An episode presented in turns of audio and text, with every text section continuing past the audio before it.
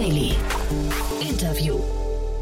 Herzlich willkommen zu Startup Insider Daily. Mein Name ist Jan Thomas und heute wird es bei uns wieder richtig technisch. Ähm, wir haben zwei ja, Deep Tech-Themen, äh, über die wir heute sprechen.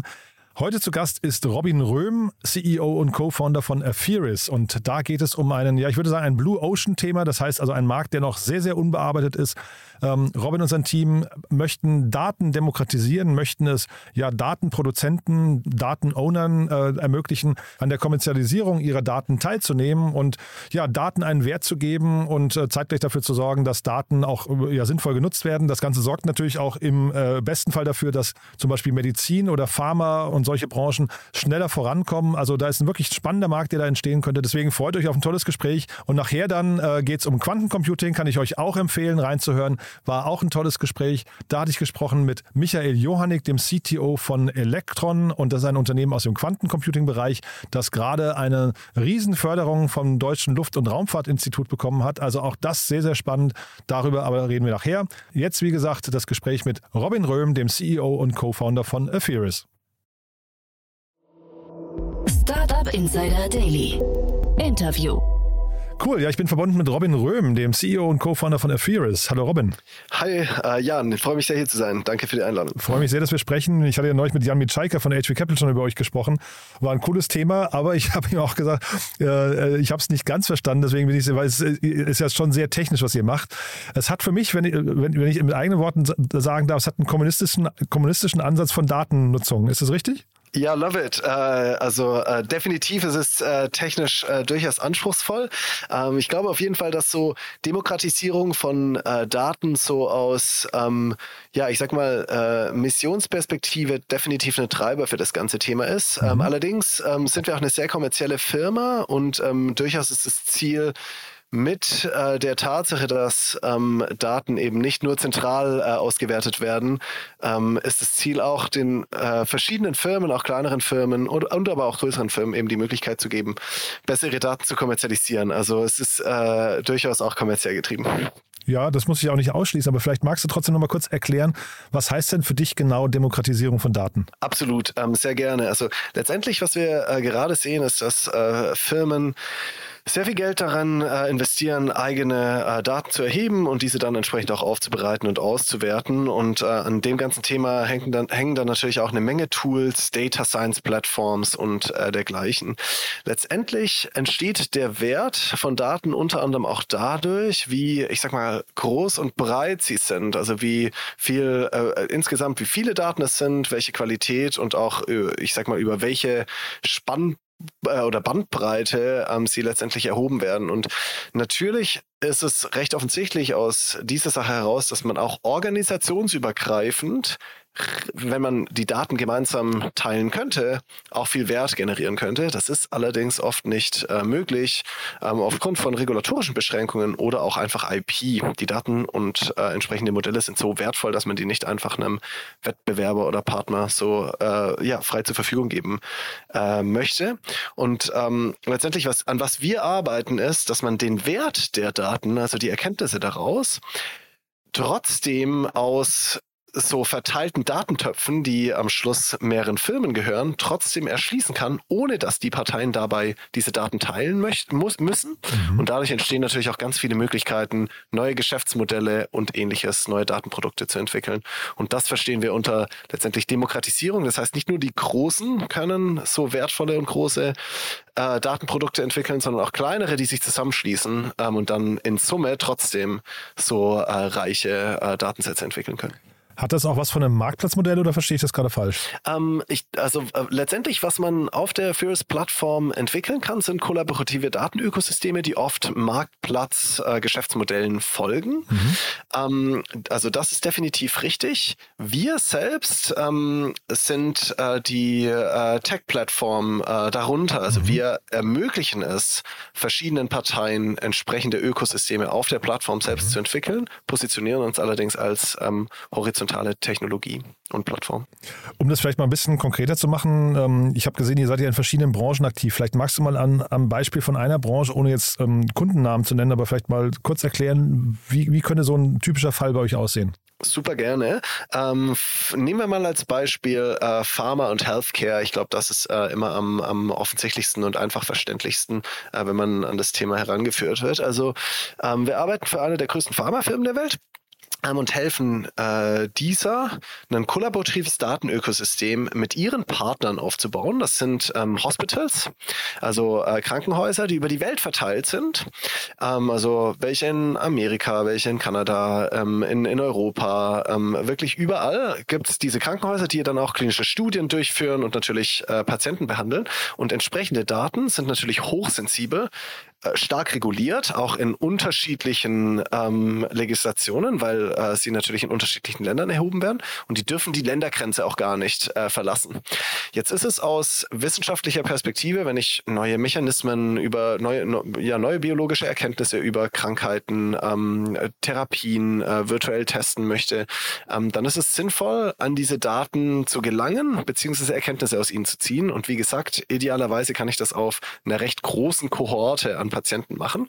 Deshalb braucht diese Pharmafirma Zugang zu diesen Daten, aber bekommt sie heute nicht. Über mhm. uns bekommt sie das, indem sie dann über so ein verteiltes System, das heißt, der Pharma Data Scientist kann trotzdem seine Berechnungen, seine Machine Learning Modelle auf den Daten, die über die ganze Welt verteilt sind, mhm. ausführen, ohne diese jemals zu sehen, äh, sehen zu bekommen. Ja. Woher weiß der, dass es diese Daten gibt? Ähm, das sind tatsächlich äh, derzeit ähm, noch äh, existierende Partner, also die, die wissen, dass es diese Daten gibt, weil sie mit denen auch, mit diesen Krankenhäusern auch zusammenarbeiten. Also es sind mhm. bereits äh, etablierte ähm, Partner. Letztendlich, wie wir gerade an den Markt gehen, ist, dass wir ähm, solche kollaborativen Datenökosysteme aufbauen für ähm, Firmen, die bereits mit äh, den jeweiligen Datenpartnern ähm, schon, schon verbunden sind. Das heißt, auf der Fierce-Plattform selbst heute gibt es nicht diese Funktion Find a dataset that could be valuable for you. Mhm. Ähm, das das gibt es noch nicht. Ähm, natürlich mit äh, der Art und Weise, wie wir wachsen, ist das auch eine zukünftige Funktionalität, die wir durchaus als realistisch erachten, aber gerade sind das noch existierende Ökosysteme der jeweiligen Firmen. Du hast vorhin von der Qualität der Daten gesprochen. Das klang so, als könnten Daten in sehr unterschiedlichen Qualitäten vorliegen. Ähm, wie, wie stellt ihr das sicher, dass die Daten eben überhaupt einsatzfähig sind? Ganz tolle Frage und ähm, ganz wichtiges äh, Thema. Ähm, und das, das ist natürlich ein äh, Thema, das zuerst mal immer, wenn ich Data Science, Machine Learning oder ähnliches äh, anwenden möchte, brauche ich qualitative Daten und ich muss auch wissen, was diese Daten bedeuten. Also beides ist wichtig. Die Qualität, wie sie erhoben werden, aber auch wie, wie sie letztendlich beschrieben werden und ähm, dass weiß der, der sie dann auch analysiert, was denn tatsächlich ähm, ein entsprechender Datenwert bedeutet. Ähm, wie wir das sicherstellen, ist, dass letztendlich, wenn ein Data Provider sich äh, in der Plattform registriert mit seinen Daten, wird er zuerst mal durch das Data Provider Onboarding ähm, und, und die Registrierung ähm, geführt und dort beschreibt er die Datensets und mappt sie auch zu einem Datenmodell, das zwischen den verschiedenen ähm, äh, ja, Beteiligten des äh, Ökosystems davor einmal äh, definiert wurde. Das heißt, das wird über die Plattform ähm, als Prozess zuerst mal sichergestellt ganz wichtig, und das ist allerdings auch so der, das hauptsächliche kommerzielle Interesse der verschiedenen Parteien an so einem Ökosystem teilzunehmen, mhm. ist, dass diese Parteien nicht nur die Möglichkeit jetzt bekommen, gemeinsam Erkenntnisse aus den Daten äh, zu ziehen, sondern auch Prozesse aufgebaut haben, diese Daten zu einem Datenmodell zu mappen, das für alle anderen Parteien relevant ist. Und dadurch entsteht zusätzlicher Wert, denn davor habe ich Daten, die nur für mich relevant waren. Jetzt habe ich Prozesse, dass auch wenn ich neue Daten erhebe, diese auch für die anderen relevant sind. Das heißt, der Wert der Daten steigt und, ähm, und, und auch für äh, Firmen, die neues IP entwickeln, zum Beispiel Modelle, die haben auch den äh, größeren Wert, dass sie einen neuen Markt haben. Jetzt gibt es plötzlich mehrere Firmen, die ähnliche Daten haben. Das heißt, auch Modelle können angewendet werden, angewendet werden und damit auch vertrieben. Das heißt, dort entsteht auch wirklich ein neuer äh, Markt für alle äh, Participants, weil eben Daten ähm, ähnlich erhoben werden und beschrieben werden. Ähm, es gibt ja dieses schöne Zitat, ich glaube, wenn ich es richtig sage, Daten sind das neue Öl, ne? oder ich Daten sind das neue Gold, ich weiß gar nicht genau, aber also in, man misst also Daten auf jeden Fall sehr, sehr viel Wert bei. Und äh, Weiß denn jemand, der Daten erhebt, was dieser, was der Wert der erhobenen Daten überhaupt ist? Ähm, oft, oft nicht. Und ähm, der Großteil des Wertes von Daten ähm, ist heute auch, äh, ne, wird nicht erschlossen, weil genau diese Problematik entsteht, dass ähm, der Wert von Daten, also deshalb finde ich, dass der, diesen Spruch, äh, äh, Daten sind Gold oder das, das neue Öl, ich, äh, also ich, ich verstehe, wie er gemeint ist, aber ich würde dem widersprechen, Aha, okay. denn ähm, Öl ist ähm, tatsächlich ein, also ich habe einen direkten Austausch. Für jeden sollte das gleich viel wert sein. Ich kann irgendwie dem einer Unit einen gewissen Wert zuordnen. Das naja, ist sehr heute, eindeutig. Ne? Aber vielleicht früher noch nicht. Ne? Also vielleicht, vielleicht, ist das ja auch ein Lernprozess. Das, das ist fair. Das ist fair. Vielleicht äh, früher war das nicht der Fall ähm, und da war es dann vielleicht auch so, dass jemand, der Öl hatte und äh, darauf saß, gar nicht wusste, was das für einen Wert für einen anderen bedeutet, der vielleicht irgendwie eine neue Maschine gebaut hat und es dann auch äh, nicht richtig äh, kommerzialisieren konnte. War vielleicht sogar lästig, ne? Früher, ja. Also wer weiß. Genau. Ne? Ja.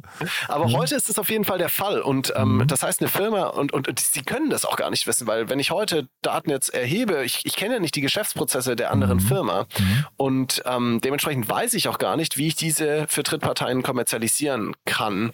Und genau das ist letztendlich so dieser ähm, große Markt, den wir eröffnen, der derzeit wirklich nicht existiert, äh, nicht, nicht existiert und deshalb ist auch so unsere, unsere, ja, ich sag mal, die, die Mission der Firma ist wirklich einen neuen Markt aufzu, aufzumachen, der noch nicht existent ist und von dem wir davon ausgehen, dass wir, dass er sehr, sehr groß sein wird. Und, ähm, und, und, und letztendlich äh, insbesondere ist dementsprechend das Ziel, diesen Firmen, die auf Daten sitzen, die Möglichkeit zu geben, diese zu kommerzialisieren für die Zwecke der Drittparteien. Und das erfordert natürlich ähm, entsprechend neue Arten und Weisen, ja, über, über den Datenwert nachzudenken. Ähm, genau. Aber das heißt im Prinzip, wenn ich jetzt nochmal, wir bleiben bei deinem Pharma-Healthcare-Bereich, ähm, jetzt haben wir da irgendwie so eine größere Klinik oder eine Klinikgruppe und die erheben irgendwelche Daten. Das heißt, die müssten eigentlich schon anfangen zu antizipieren, was man damit machen könnte. Ähm, nee, äh, das ist das Schöne. Ähm, Sie müssen das nicht äh, anfangen zu antizipieren. Sie müssen äh, letztendlich bei so einem Ökosystem teilnehmen, denn die Auswertung mhm. der jeweiligen Daten ist durch die äh, Plattform, die wir zur Verfügung stellen, zum mhm. ersten Mal möglich. Mhm auf den Daten der Data Provider, ohne dass sie den Use Case dafür kennen müssen mhm. und ohne dass sie das teilen müssen. Das heißt, was sie eigentlich nur machen, ist, die Daten zu beschreiben und dem Netzwerk zur Verfügung stellen und dann kann die andere Partei sich selbst überlegen und beschreiben, was sie damit machen würde und dafür dann auch die notwendigen Zustimmungen bekommen. Mhm. Das klingt nach so, du hast vorhin gesagt, das ist ein neuer Markt, den ihr erschließen wollt. Das klingt so, als seid ihr auch relativ allein unterwegs. Ne? Ich weiß nicht genau, kannst du vielleicht auch mal kommentieren, aber ich habe mir auch deine Bio angeguckt, weil ich versuch, versuchen will zu verstehen, ähm, wie, wie kommt ihr überhaupt da drauf? Weil du hast Medizin, Philosophie, Mathematik und danach bis ins Bankwesen, also studiert und danach ins Bankwesen gegangen. Ist das schon der Hintergrund oder wie, wie kommt man auf so eine Idee? Ja, also ähm, vielleicht zu der ersten Frage. Sind wir allein unterwegs? Also es ähm, gibt so global verteilt, also wie gesagt, es ist ein früher Markt. Mhm. Ähm, so die Idee von äh, ich sag mal, verteilten Architekturen, um ähm, verteilte Daten gemeinsam auszuwerten. Das ist eine relativ neuartige Idee. So zum ersten Mal 2018 kam die auf und da gibt's so paar einzelne Use Cases, die damit umgesetzt werden und wo sich auch schnell sehr große Firmen drumherum entwickelt haben, dann einzeln um den Use Case. Ähm, jetzt so die, äh, ich sag mal, Grundlagentechnologie dafür ähm, auf den Markt zu bringen, da gibt's schon sehr wenige Player, die das äh, credible machen. Ähm, das heißt, äh, so in Europa sind wir das sicherlich ähm, zuerst mal allein unterwegs. In Amerika ähm, gibt's so zwei oder drei Kandidaten, die auch so in diese Richtung denken. Ähm, wie kommt man auf diese Idee? Also ich würde sagen, so äh, es ist so ein Mix aus ähm, ein, einerseits äh, bestimmte technologische Trends ähm, äh, sehr gut zu kennen, äh, was einfach so mit mit, mit dem Hintergrund, den ich und auch mein Mitgründer äh, haben, ähm, der Fall war. Ähm, aber kombiniert auch mit tatsächlich eigenen Problemen, die wir ähm, in unserer eigenen Arbeit in der vorherigen Firma, ähm, äh, den, den Problemen, denen wir begegnet sind. In der vorherigen Firma haben wir mit Gendaten äh, gearbeitet mhm. Ähm, und haben letztendlich Applikationen rund um äh, Gendaten äh, entwickelt. Und ähm, die Gendaten sind natürlich entsprechend sensibel und äh, dementsprechend können sie nicht bewegt werden und äh, die kann man auch nicht so einfach anonymisieren oder oder eigentlich gar nicht. Also dein äh, Genprofil kannst du eigentlich nicht anonymisieren. Mhm. Und das heißt, wir hatten immer diese Problematik, dass, dass unsere Tools eigentlich nichts wert waren, weil wir gar nicht an die Daten gekommen sind und die Daten selbst verteilt innerhalb der Firmen waren. Das heißt, äh, es gab keine Lösung dafür, außer wirklich diesen gesamten Prozess einmal umzudenken. Und das haben wir dafür ein bestimmtes Beispiel gemacht, also äh, für eine spezifische Applikation und dann gesagt, äh, das ist eigentlich ein größeres Problem, das wir generalisieren wollen. Mhm. Jetzt sprechen wir vor dem Hintergrund eurer Finanzierungsrunde. Ne? Das war der, der Anlass heute. Vielleicht magst du uns da mal durchführen. Ist ja in illustrer Kreis, muss ich sagen, und ein relativ großer Cap-Table auch, glaube ich, ne?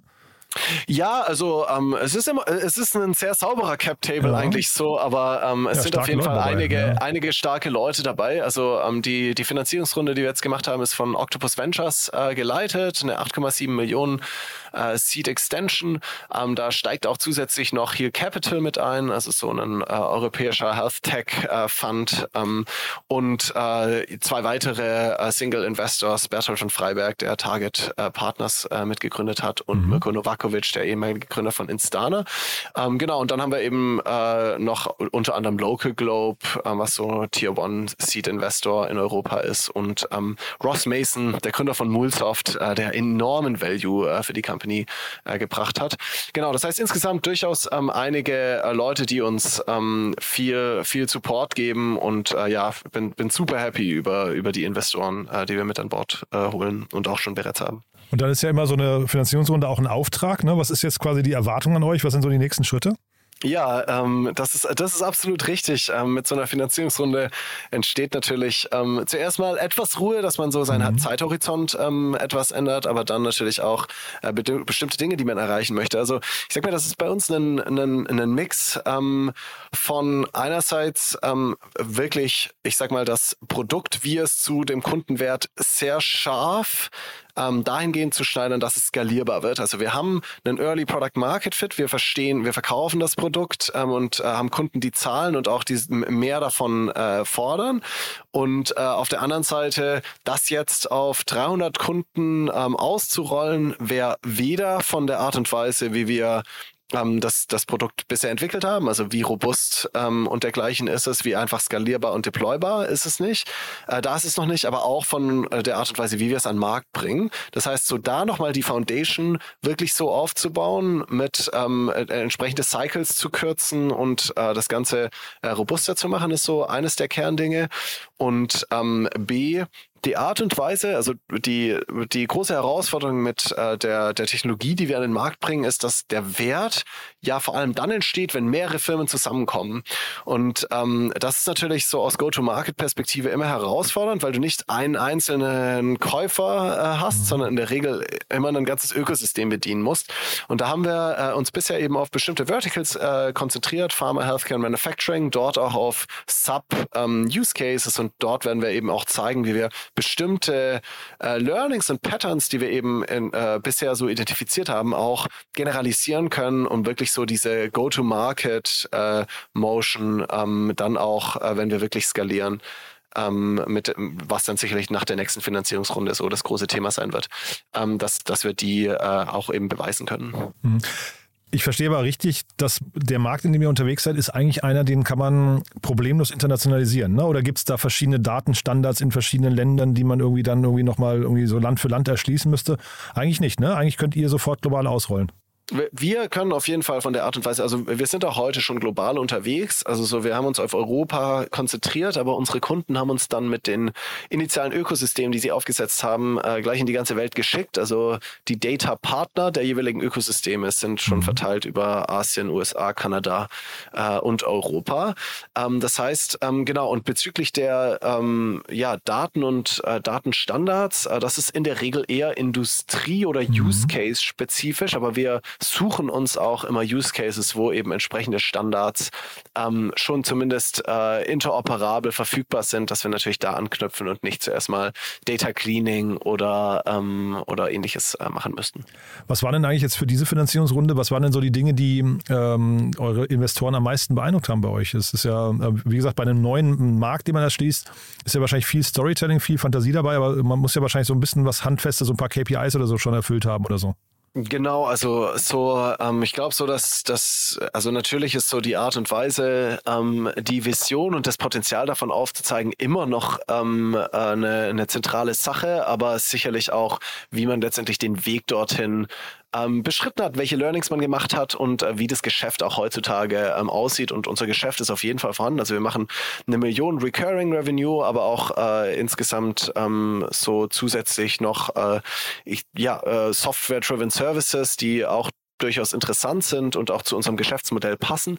Ähm, das heißt, wir haben durchaus Geschäft. Das sind äh, einige Top 10 Pharmafirmen, Top 10 Manufacturer auf der Plattform, die das Produkt nutzen. Und das ist sicherlich sehr beeindruckend auch in so früher Phase, so diese Big Fishes ähm, so ähm, ja letztendlich für einen zu gewinnen. Das sind sehr komplexe ähm, Sales-Prozesse, die man dort auch durchgehen äh, muss und ähm, das Ganze ist zweifellos auch nur äh, möglich äh, gewesen, weil wir auch sehr gut, äh, ja, einfach äh, früh sehr gut eingestellt haben. Also das äh, gerade das Leadership-Team ist äh, sicherlich auch eins, das für die Qualität der Firma, ähm, der unserer Kultur und mhm. auch des Potenzials spricht, ähm, was sicherlich auch der, der Rundenkonstellation geholfen hat.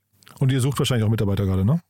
Äh, wir suchen Mitarbeiter, ähm, vor allem äh, sehr, also sehr starke Engineers. Wir, äh, wie gesagt, wir skalieren noch nicht. Ähm, das ist immer noch so, je, jeder einzelne Kandidat ist sehr, sehr wohl überlegt ähm, äh, ja, platziert. Mhm. Es ist ein sehr erfahrenes Team. Also so, äh, unsere Engineers haben alle in der Regel 10 bis 15 Jahre äh, Arbeitserfahrung und ähm, wirklich Best-in-Class-Engineers. Wir haben einen super erfahrenen Engineering-Leader, ähm, der das auch schon mal komplett von Scratch von der C Seed bis zum IPO äh, als Engineering Leader äh, gemacht hat. Ähm, genau, wir, auf der kommerziellen Seite ähm, äh, stellen wir so einzeln äh, Kandidaten ein, aber wie gesagt, äh, wir skalieren, äh, wir, wir stellen jetzt noch nicht ein komplettes Sales-Team hin. Das sind sehr erfahrene Leute, die das gerade leiten, VP Revenue und Head of Sales. Ähm, genau, das heißt, wir stellen so ein, wahrscheinlich so übers kommende Jahr so 20, so 20 Leute, also so von 30 auf 50 ist wahrscheinlich so das, das Wachstum über die kommenden zwölf Monate. Sehr spannend, Robin, muss ich sagen. Also eine spannende Mission, äh, gerade wie gesagt, weil es ein neuer Markt ist. Äh, vielleicht magst du noch mal kurz sagen, wo, wo würdest du denken, begegnet ihr euren Wettbewerbern dann irgendwann am ehesten? Also ist das dann so kundenseitig oder äh, nur so fürs Verständnis oder ist das dann in bestimmten Ländern oder wo, ja. wo könntet ihr, also weil das ist ja wahrscheinlich kein Winner-Takes-it-all-Markt, zeitgleich wird es ja wahrscheinlich irgendwann einen Wettbewerb gehen, der sich trifft, ne? Ja, also absolut. Und ähm, zuerst mal so, also ich, äh, so, es gibt, wie gesagt, einen, äh, ein, ein paar Startups, die so in dem broader Space, so Secure Data Sharing. Das sind dann mhm. oft alternative Ansätze ähm, und damit äh, ja, gehen die auch auf unterschiedliche Use Cases oder Industrien. Aber so in dem broader Space gibt es äh, auf jeden Fall einiges an Bewegung. Ähm, das ist so das äh, größere Bild an, an, an Wettbewerb und dem begegnet, begegnet man auf jeden Fall.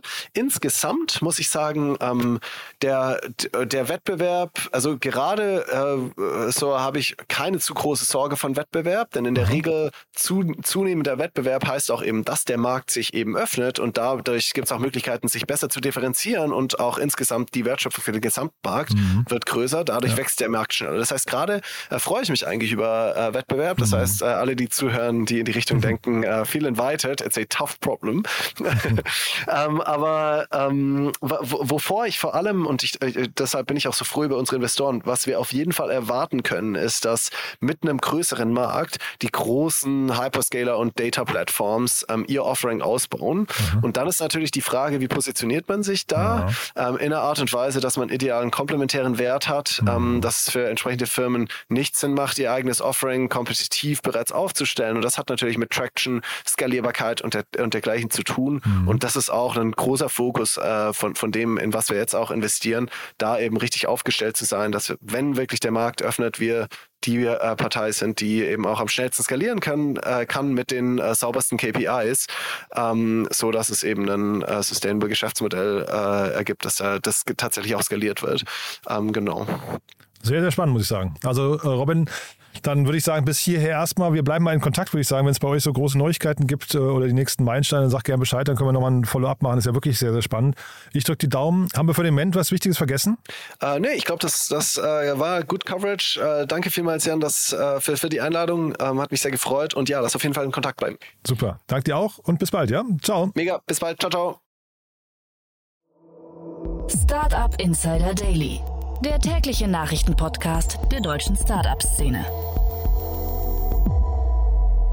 Das war Robin Röhm, CEO und Co-Founder von Epheris. Ich hoffe, es hat euch Spaß gemacht. Ich fand es mega spannend. Daten, wie gesagt, das neue Rohöl oder das neue Gold, wie auch immer das Zitat genau heißt, aber man hat auf jeden Fall gemerkt, da stecken auf jeden Fall Werte, die noch gehoben werden wollten, so richtige Schätze. Und ich bin sehr gespannt, wie es mit Epheris weitergeht. Wir bleiben da dran. Und ja, wenn euch gefällt, was wir hier tun, wie immer die Bitte empfehlen uns gerne weiter. Wir freuen uns immer über neue Hörerinnen und Hörer. Das wisst ihr schon. Vielleicht möchtet ihr euch revanchieren, weil euch gefällt, was wir hier tun. Deswegen schon mal vielen Dank dafür. Damit bin ich erstmal durch. Vielen Dank für den Moment und alles Gute. Ciao, ciao.